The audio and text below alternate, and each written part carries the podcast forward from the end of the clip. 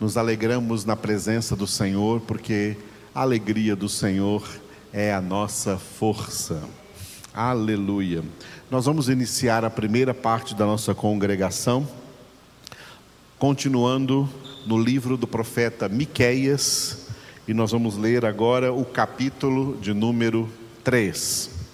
Enquanto lemos este capítulo de número 3 de Miqueias, o Espírito de Deus estará usando esta palavra para operar na sua vida, na vida de todos aqueles que estiverem recebendo poderosamente a santa palavra de Deus. Receba onde você estiver e quem está aqui comigo, recebam a palavra de Deus que é viva e eficaz.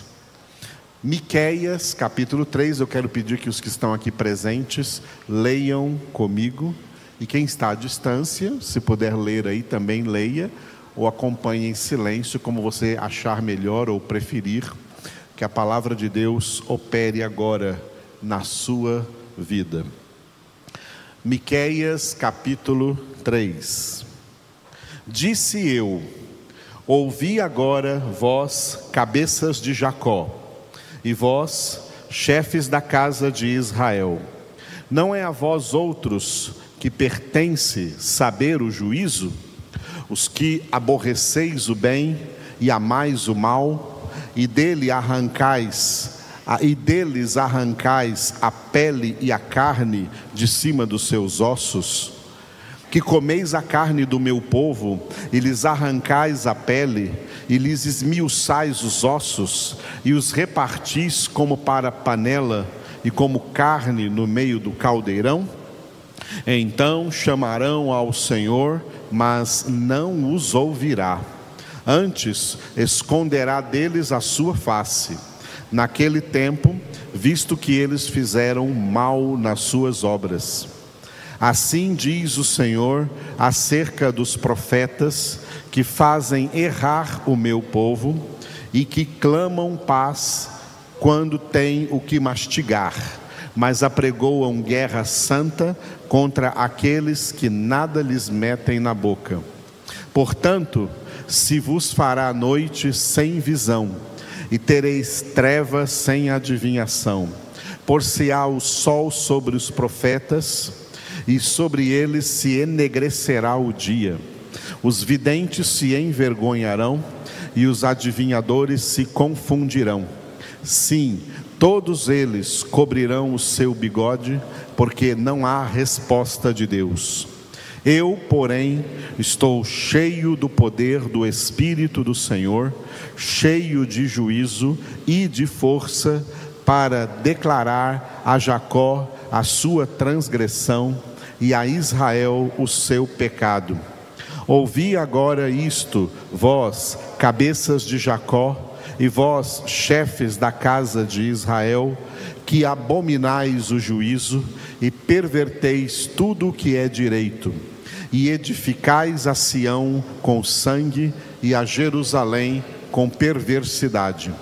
Os seus cabeças dão as sentenças por suborno os seus sacerdotes ensinam por interesse, e os seus profetas adivinham por dinheiro, e ainda se encostam ao Senhor, dizendo: Não está o Senhor no meio de nós? Nenhum mal nos sobrevirá. Portanto, por causa de vós, Sião será lavrada como um campo, e Jerusalém se tornará em montões de ruínas e o monte do templo numa colina coberta de mato. Louvado seja o Senhor por este livro do profeta Miqueias, este livro de sete capítulos. Vimos o primeiro ontem, o segundo hoje pela manhã e agora chegamos no terceiro.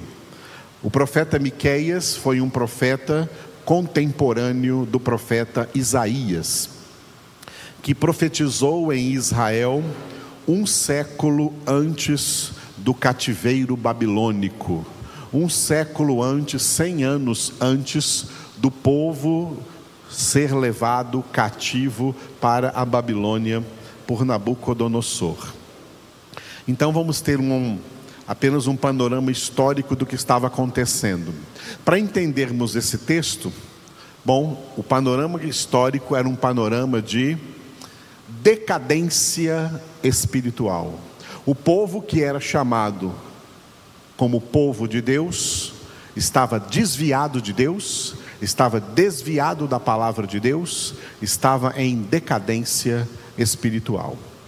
Miqueias é contraposto aqui neste capítulo 3 que nós lemos a três tipos de pessoas que eram influentes na nação de Israel naquela época.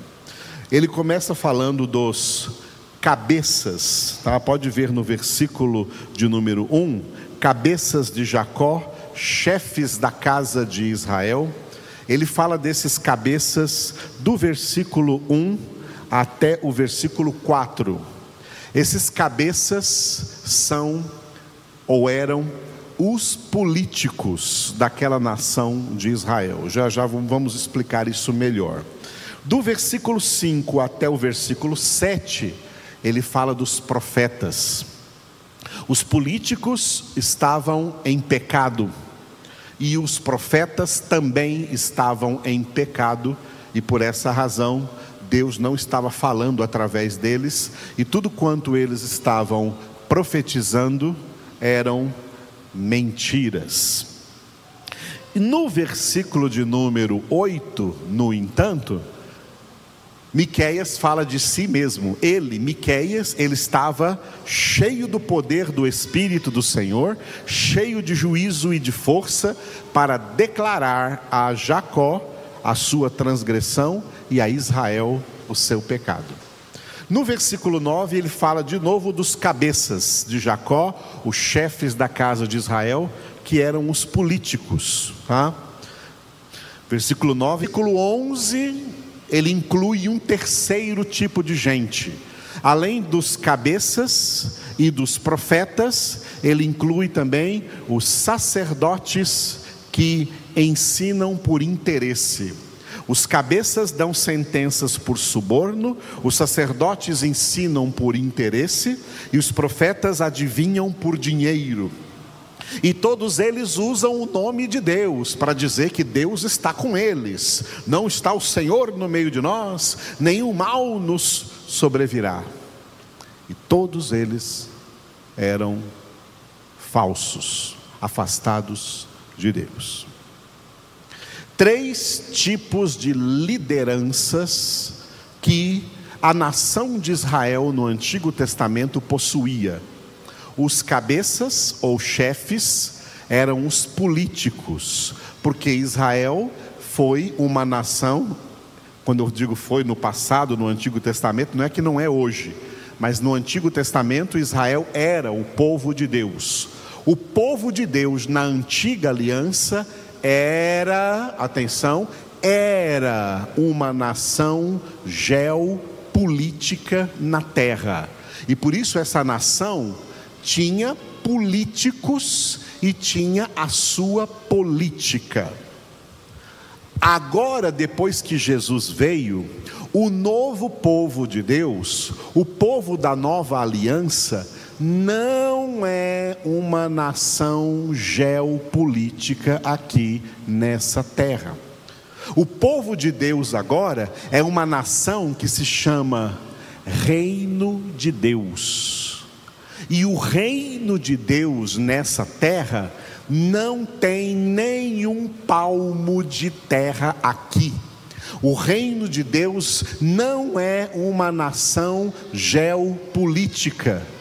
E por isso, os cidadãos do reino de Deus, hoje, não se intrometem em nenhuma espécie de política deste mundo. E se se meterem, é porque se desviaram de Cristo e se desviaram do Evangelho. Porque em relação ao reino de Deus, Jesus declarou diante de um político, Pôncio Pilatos, na época governador da Judéia pelo Império Romano. Jesus declarou a ele: O meu reino não é deste mundo.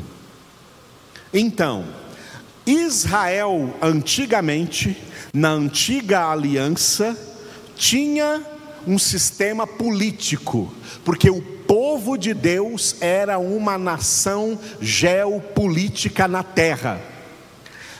O reino de Deus, agora, depois da vinda do Senhor Jesus, já há 2021 anos para cá, o povo de Deus não é mais uma nação geopolítica na terra, e o povo de Deus não se intromete em política da terra.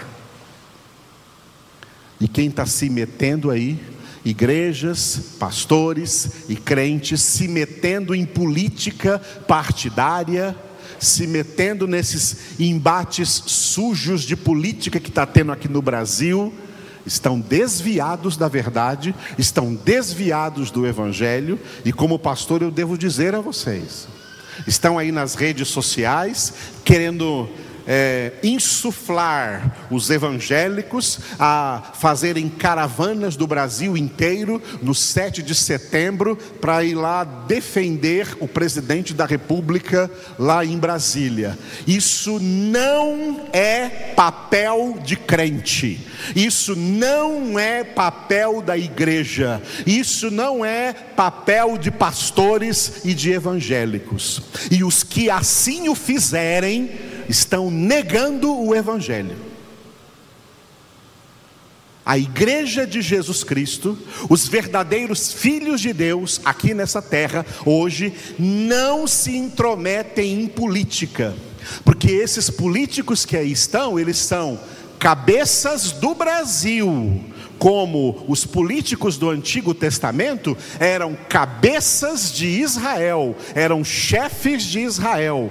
Eles são chefes do Brasil, eles são políticos do Brasil, mas eles não são chefes do reino de Deus. Eles não são cabeças do reino de Deus. A cabeça do reino de Deus é Deus. E Jesus Cristo é único Rei dos Reis e Senhor dos Senhores a quem nós servimos. Aqui na terra somos nós, cidadãos do reino de Deus, salvos em Cristo Jesus, somos embaixadores do reino dos céus e não nos intrometemos nos trâmites governamentais da política aqui da terra. A nossa missão aqui nessa terra é orar por todos os homens, inclusive por todos os políticos. E quando orar por todos os políticos, é orar por todos aqueles que ocupam posição nos três poderes. Não é orar em favor de um que está em um poder e contra outro que está em outro poder. Não, é orar em favor de todos que ocupam qualquer cargo no poder executivo, no poder legislativo e no poder judiciário. A missão da igreja não é se posicionar nas ideias deles. A missão da igreja não é apoiar nenhum deles. A missão da igreja é orar em favor deles, e a Bíblia diz para quê? 1 Timóteo capítulo 2, versículo 2: para que vivamos vida tranquila e mansa na terra, com toda piedade e justiça. Esse é o papel da igreja. Crentes não saem na rua defendendo político A, B, C ou D. Crente não tem partido político. Crente não tem ideologia política. Crente não é de direita, não é de esquerda, não é de centro. Crente é de Cristo, é propriedade exclusiva de Deus. E por isso eles foram definidos pelo apóstolo Pedro em 1 Pedro, capítulo 2, versículo 9. Quatro definições: raça eleita, sacerdócio real, nação santa e povo de exclusiva propriedade de Deus. Israel antigamente tinha cabeças tinha chefes, porque era uma nação política naquela antiga aliança. Na antiga aliança, o povo de Deus estava na política porque era uma nação geopolítica. Na nova aliança, no Novo Testamento, o povo de Deus são cidadãos do reino de Deus. E o reino de Deus, como Jesus disse, não é ali, não é acolá. O reino de Deus é dentro de nós, dentro dos filhos de Deus. Deus não tem o propósito de estabelecer o reino dele aqui na terra. O propósito de Deus nessa terra é destruir todos os reinos da terra, destruir todas as nações da terra, e esse propósito vai se cumprir no final da grande tribulação que está chegando por aí na guerra do Armagedon. O Brasil vai desaparecer, Estados Unidos, Rússia, China, Afeganistão, todas essas nações vão acabar e a única nação eterna que vai existir diante de Deus é a nação santa, formada do povo que ele escolheu para sua herança, nação chamada Reino de Deus. Pela obra da salvação, nós fomos arrancados do Brasil, fomos arrancados do meio das nações da terra para ser cidadãos do reino. E portanto, nós não temos mais aqui na terra militância política a favor do Brasil.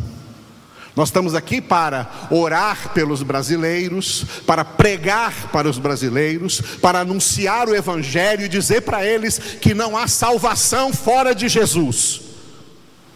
Mas não estamos aqui para fazer política, não estamos aqui para ser cabos eleitorais de ninguém, não estamos aqui para ser defensores de partido, de ideologia política, nós não estamos aqui nem para defender a Constituição brasileira, nós estamos aqui para defender e anunciar a Constituição do Reino dos Céus, a palavra de Deus. Essa é a nossa Constituição. Então vocês estão por aí ouvindo rumores, ah, 7 de setembro, os crentes têm que ir para lá, e tem pastores aí nas redes sociais dizendo: não podemos nos acovardar. Nós não temos essa luta, nós não temos essa milícia, nós não temos esse dever, nem essa missão, nem essa obrigação, nós não somos mais daqui. A nossa pátria está nos céus. Filipenses capítulo 3, versículo 20. A nossa pátria não é mais o Brasil, a nossa pátria está no céu, de onde aguardamos a vinda do Senhor Jesus que transformará o nosso mísero corpo num corpo glorioso semelhante ao dele. A nossa pátria está nos céus. A nossa bandeira não é verde, amarela, azul e branca, escrito ordem e progresso. A nossa bandeira é o Senhor. A Bíblia diz isso. Jeová Nissi, o Senhor é a nossa bandeira. Não pregamos política, pregamos Jesus.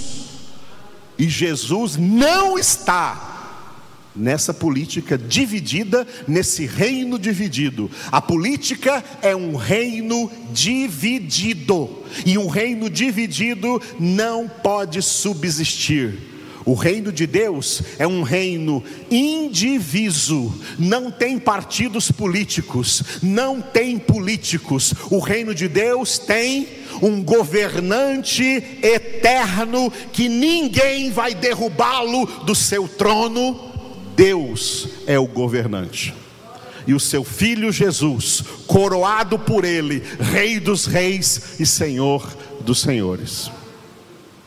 Temos que orar pelo Brasil, temos que orar por esses brasileiros, temos que orar por todos os políticos e em favor de todos, não contra nenhum, em favor de todos que ocupam cargos nos três poderes. Esses três poderes não vêm do homem esses três poderes não vêm da democracia, esses três poderes procedem de Deus. Isaías capítulo 33, versículo 22. Anotaram aí, como a Rosa está anotando ali bonitinha? Anotaram aí em casa? Os três poderes vêm de Deus. Isaías 33, 22. Isaías capítulo 33, versículo 22. O Senhor é o nosso juiz representante máximo do poder judiciário, o Senhor é o nosso legislador, representante máximo do poder legislativo, o Senhor é o nosso rei, representante máximo do poder executivo, ele nos salvará. Nenhum poder emana do povo, pelo povo, para o povo, como reza a definição de democracia. Democracia é uma mentira, é uma ilusão. Todo poder emana de Deus. Por isso que Jesus, para aquele mesmo político que eu já citei aqui hoje, ele também declarou: Tu não terias nenhum poder sobre mim se de cima não te fora dado. Aí nós temos agora uma igreja evangélica que diz que apoia o presidente, porque quem colocou ele como presidente foi Deus. Foi mesmo. Foi Deus mesmo quem colocou. Porque foi Deus quem colocou a ele, e foi Deus quem colocou também todos os outros que vieram antes dele. E é Deus quem vai colocar todos os outros que vierem depois dele. Nunca leram o profeta Daniel? Como Daniel orou? Abra aí na sua Bíblia, Daniel, capítulo de número 2, versículo de número 21. Daniel, capítulo 2, versículo 21. E Daniel declarou que é ele, ou seja, Deus, quem muda o tempo e as estações remove reis e estabelece reis. Remo... Deus é quem remove reis e Deus é quem estabelece reis. Todos os presidentes que o Brasil já teve, foi Deus quem os estabeleceu e foi Deus quem o removeu. Esse presidente que agora está aí, foi Deus quem o estabeleceu e Deus também vai removê-lo porque é isso que Deus faz, isso está nas mãos de Deus, é porque é de Deus que vem todo o poder, não é do homem. Não adianta a população querer sair na rua, demonstrar força, demonstrar poder, não tem poder nenhum, todo poder procede de Deus. E não adianta evangélicos querer se misturar com esses revoltosos que saem à rua para dizer alguma coisa da sua posição política, que a igreja tem que tomar posição política. A igreja não tem que tomar nenhuma posição política, porque a nossa posição é para sempre, eternamente em Cristo Jesus. E como pastor, eu tenho a obrigação de esclarecer as pessoas a quem eu prego o Evangelho. Vocês nunca vão me ver como pastor, nunca vão me ver pedindo voto para algum candidato político em eleição alguma. Eu não faço isso, porque isso não é evangélico. E os pastores e igrejas que estão fazendo isso estão desviados do Evangelho. Não é esse o nosso papel, não é essa a nossa luta, não é essa a nossa militância. Isso é luta contra carne e sangue. A nossa luta não é contra carne e sangue, é contra principados e potestades do mal. E só nós podemos vencer essa guerra espiritual, com as armas espirituais que o Senhor nos deu, porque armas políticas e armas físicas e armas materiais e armas ideológicas humanas são armas fracassadas que não servem para nada. Não são essas as armas dos filhos de Deus. As armas dos filhos de Deus está aqui, ó, na palavra de Deus. Segundo Timóteo 2:15, procura apresentar-te a Deus aprovado como obreiro que não tem de que se envergonhar, que maneja bem a palavra da verdade e eu tenho autoridade para dizer tudo isso para vocês, em nome de Cristo Jesus. E eu digo com a seguinte convicção do que o Senhor já me disse: quem vos ouve, a mim ouve, quem vos rejeita, a mim rejeita. Eu não estou aqui colocando uma posição política, porque eu não tenho uma posição política. Eu não sou político, eu sou filho de Deus e como o Filho de Deus, Jesus Cristo, o meu reino não é deste mundo, porque todos os reinos desse mundo são falidos e estão sendo encaminhados para a sua total destruição. E nós dizemos aleluia, dizemos maranata, dizemos vem Senhor Jesus. Aleluia. Escutaram bem isso que eu falei? Digam para todo mundo por aí o que eu falei. Transmitam isso aí, compartilhem nas redes sociais. Filhos de Deus não participam desse reino dividido da política da terra, porque nós pertencemos a um outro reino, o reino do nosso Pai. E Jesus disse para nós: foi do agrado do Pai dar-vos o reino. Aleluia. Dá a César o que é de César, paga os impostos. Isso é dar a César o que é de César. Mas não dê a César o que é de Deus. Dai a Deus o que é de Deus pastores e denominações evangélicas que estão colocando o povo na rua por motivos políticos, estão dando a César o que é de Deus. E vão pagar caro. Não é para dar a César o que é de Deus, é para dar para dar a Deus o que é de Deus.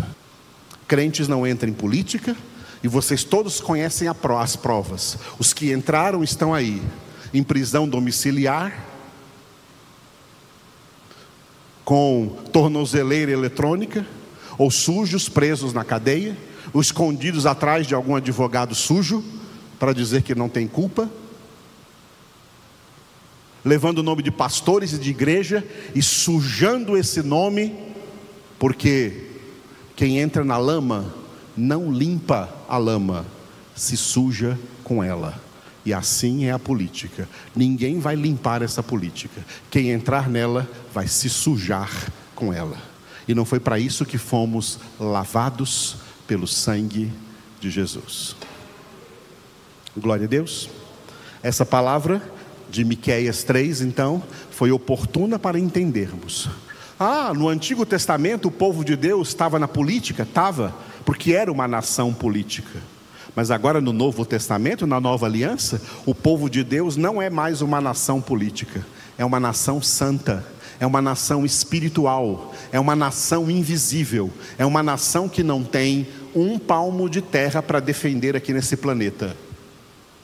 A nossa terra, a nossa Nova Jerusalém é na glória, é no céu, é na casa do Pai. Aleluia. Então vamos orar. Aproveitando tudo isso que foi dito, vamos orar por todos os brasileiros e por todos os que estão investidos de autoridade aqui no Brasil, e vamos orar por esses crentes que estão desorientados e mal orientados fora da palavra de Deus e desviando-se do Evangelho. Fique de pé e ore comigo, clamemos ao Senhor.